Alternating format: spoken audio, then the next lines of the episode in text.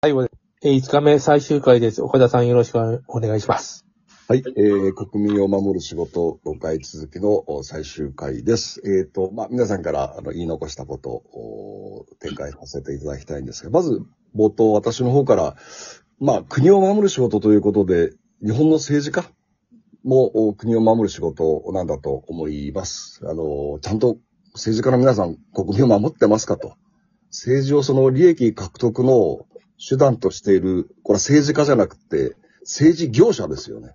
政治業者の方々がいかに多いかと、非常に今の裏金問題を見て憂いておりますが、抜本的に政治の仕組みを変える必要があるんだと、私は思っています。で、一つ、その、例があるんですけど、2009年、イギリスの政界で経費不正のスキャンダルがあった時に、えーまあ、数十人もの議員が罷免された。で、次の総選挙に、選挙に140人以上の議員がもう出られなかったという、非常にイギリスではモラルが、あ当時は効いたなと。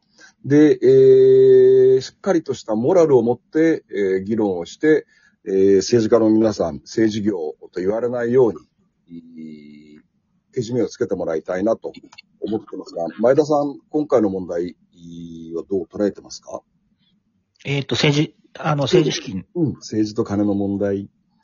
あのーいまあ、基本的にはね、あの、よろしくない話だと思うんだけども、まあ、ききあの、大急ぎで言うと、やっぱり政策活動費とか、官房機密費とか、そういう、ちょっと不明瞭な会計基準でやってるのが、やっぱりお大きな問題だと思うんですよね。あの、裏金、な裏金も含めてですけども、まあ、それは今国会で多分やっていくんでしょうから、あと、あと、ムカついたら、あの、投票しなきゃいいんですよね、次の選挙でね。あの、それ、それだけで、あの、答えは出てんじゃないかなと思うんですけどねなか。なか、あの、マスメは脱税と言えない、裏金裏金。ちょっと、ちょっとずつ言い出したけども、あれ脱税ですよね、単純に。まあ、広い意味でそうも言えなくもないんだろうけどね。言わないですよね。まあ、実際に脱税で厳密にはねするかどうかというアプローチは必要ですよね。うん。厳密にはなかなか難しいんでしょうね。あれねうん。シュネさん、その、有事があった時に自衛官最前線に行きますけど、その判断は、あー政治家の方々がやるわけですが、今はいのこの裏金問題、自衛官の皆さん現場で、あるいは元自衛官のシュネさんはどう受け止めてますか？うーん、あまり政治の話を積極的にするのは、あんまりよろしくない雰囲気はあります。ああとは、あの、選挙に関してもあるので、うんはい。ただそこで、じゃあみんなが政治がダメだから仕事頑張らないってことはできないところではあるので、なので、どういう、あの、まあよく自衛隊って入り口でデモが起きたりするんですね。基地の入り口で。うんうんううんんで、そのデモに対して、あの、私の上官は、主念見なさいと。ああいうふうに、ああいうふうに、もちろん反対している人たち、活動している人たちがいて、で自衛隊のことを本当に、もうそういうふうに、あの、いい思いをしていない人たちもいるけど、全員守るのが自衛隊だぞと。あいいこと言いますね。その人たちも全部、ま、あの、守るのが自衛隊だぞっていうふうに教わっているので、政治云々だからどうこうっていうのはあまりないかなとは思います。なんか、いい人たちに恵まれてたんですね。はい。うんあれじゃないですか、自衛自衛隊の上官はみんなそうやって教育してるんじゃないですか。うんいや、その政治家にもメディアの人間にもそういう必要ですよね。どんな反対があろうと、どんなにけなされようと、ね、その人たち自身もこう、守るというか、利益を守るというか、なんかちょっと今、今日めっちゃ、これ今のいい話ですね。貝本さん。いや、あのーと、まあ、亡くなっちゃったんですけど、友達のお父さんが、えー、大学を卒業、東大の医学部を卒業して、普通にね、いあの医官になったんですよ。医官でなならなかったら普通の一平卒なんですけど、まあ、医官の方がいいだろう。でも、上司が、あの、それが合わなくて、お前は硫黄島だと言う、でで言われて、言おうと言っても死ぬんですよね。で、でも、それを、あの、死ぬことを反対した、やっぱりいい上司に恵まれて、えー命拾いをして、その後、原爆の、あのー落ちたところに調査に行ったんだけど、もう幽霊みたいな人がいっぱい歩いてる。もう死にそう。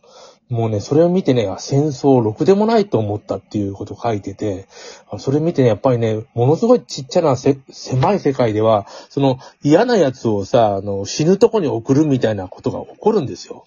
そういう暴力もあるんだなって、戦争の大きな話じゃなくて、ち、あの、小さいところでなんか、いじめら、いじめみたいなのがあるんだなっていうのを見てちょっと悲しくなりましたね、その話はね。ハラスメントという言葉でくくりきれない出来事ですね、それは。うん。うんいや、死ぬんですもんね。いや、嫌いな奴はお前、お前最前線で硫黄島行け、みたいなのができるんですよ。うん上司は。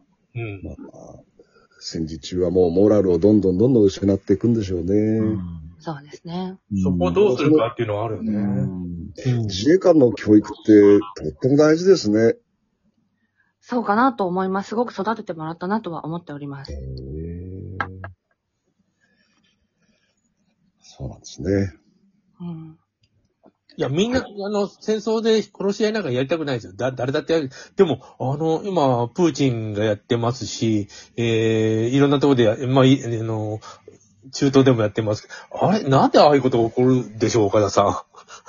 みんなやりたくないのに。うん、これはもう、残り6分では。どうなんで、なんでこれが起こるんだろう。全、全時代的なことがと思います。うん、あの、一言で言うと、ね、あの、遠くから見てる日本人も含めて人類のレベルが落ちてるんですよ。落ちてますか？うん、明らかに人類の質が。これ、まあ、あの、宇宙規模の視野になると前田さんの、あの、現在の話に入ってくると思うんですけど、どうですか、前田さん。人類の、あの、質落ちてませんかね。いや、まあ、ずっと落ちたままっていうか、その、なかなかあの、あれだよね、戦争やめようとか、もう、なんか日本にね、戦後ずっと70年以上平和が続いてるので、あなんかもう戦争なんか起きないだろうなと思ってたら、ウクライナであって、パレスチナであってという感じなので、ちょっと暗淡たる気持ちになりますよね。うんと、あの、し質が落ちてるのか、どうなっいや、てるのかわかんない質。は上がってるけども、やむを得なくなってるのかなっていう。まあ、か科学技術はね、明らかにうん。科学技術はどんどん進化してるんだけど、やっぱり人間はあんま変わってないなっていう気がしますよね。人間はもう、縄文時代、弥生から出て変わってる。まあ、縄文時代戦戦ってないからね。あの、あ、そうなの？いや、そうだよ。だだから、あの、縄文の、あの、こ骨っていうのは、あの、あれがないんだよ。傷がないんだよ。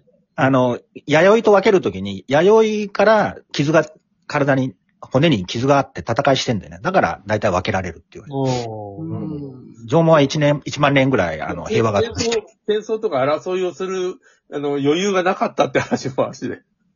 まあまあそうだね。生きることに必死だったかもしれないけどね。うんまあでも生きるために、あの、他の種族を、あの、やっつけて奪うとかっていうのは当たり前にあるわけで。と、徳はもうさ、あの、300年ぐらい鎖国して、なかなか戦争にならなかったっていうのもある。まあ、日本はちょっと、あれじゃない、へ自然に恵まれてたってのもあるかもしれないけど、あ、島だからね。うん、島だから。今、その、なんていうの、島だから、なんていうか戦争しないっていうわけにいかない。飛行機もあるしね。うん。うんそうなんだよ徐々ね。に変わってきてるのかなやっぱ憲法はやっぱ変えないといけないよね。まあ、それは今今後ちょっと議論しないとあれかもしれないね。ここでなかなかできないけど、どうですか、うんあと、あと数分、数分では難しいかもしれない。うんあの、必要な、あの、憲法はね、まあ、自民党の憲法草案あをしっかり皆さん見ていただいて、いろんなことを考えていただきたいですけど、あの、見直すべきところ、憲法草案がちょっと違うところもたくさんあるので、見た方がいいですね。で、ちょっとあの、1月2日に起きたね、あの、羽田空港の、あの、航空機衝突事故、これ、JAL の客室乗務員が見事に炎上する機体から、乗客をこう全員脱出させた。これ、明らかに現場力、しっかりとした現場力を持ってたと思うんですよね。で、自衛官の方々が現場でどれだけ、え力を、むしろモラルを発揮できるか。で、私今介護の勉強してるんですけども、介護の皆さん本当に、本当に頭が下がる思いで、献身的に安い給料で仕事をしている。これもね、現場力なんですよね。現場力というところでちょっと、シュネさん、はい。コメントください。そうですね。私ちょっとあの、聞いてる自衛官の方に多分怒られちゃうと思うんですけど、あんまりこう、バーッと主張ができずにすいません。えっと、最後に、私が自衛官になるときに読んだ福務先生を読みたいなと思っております。福務先生って何ですか、あ、副務先生、あ、先生分ですね。あ、先生だ。はい、先生します。ごめんなさい。先生しますの先生ですね。はい。しようかな、お時間。すいません。えっと、私は我が国の平和と独立を守る自衛隊の使命を自覚し、日本国憲法及び法令を遵守し、一致団結、厳正な規律を保持し、常に徳操を養う、人格を尊重し、心身を鍛え、技能を磨き、政治的活動に関与せず、強い責任感を持って先進職務の遂行にあたり、ことに及んでは危険を顧みず、身をもって責務の完遂に努め、もって国民の負託に応えることを誓いますっていうのは暗唱させられていたので、やはりこれはすごく私の中にも根深く残っているかなとは思いました。今の文言どうでしょう？貝本さん。いや、あの、やっぱり憲法大事だなと。だって、ね、もう憲法に従いって言ってるんですもんね。えー、そこが今揺らいでる、えー、まあ言ってしまうアメリカに押し付けられたみたいな話もあるわけで、ででも、あの、現場では憲法に従いって言ってるんですね。それはすごいなと思いました。そうですね。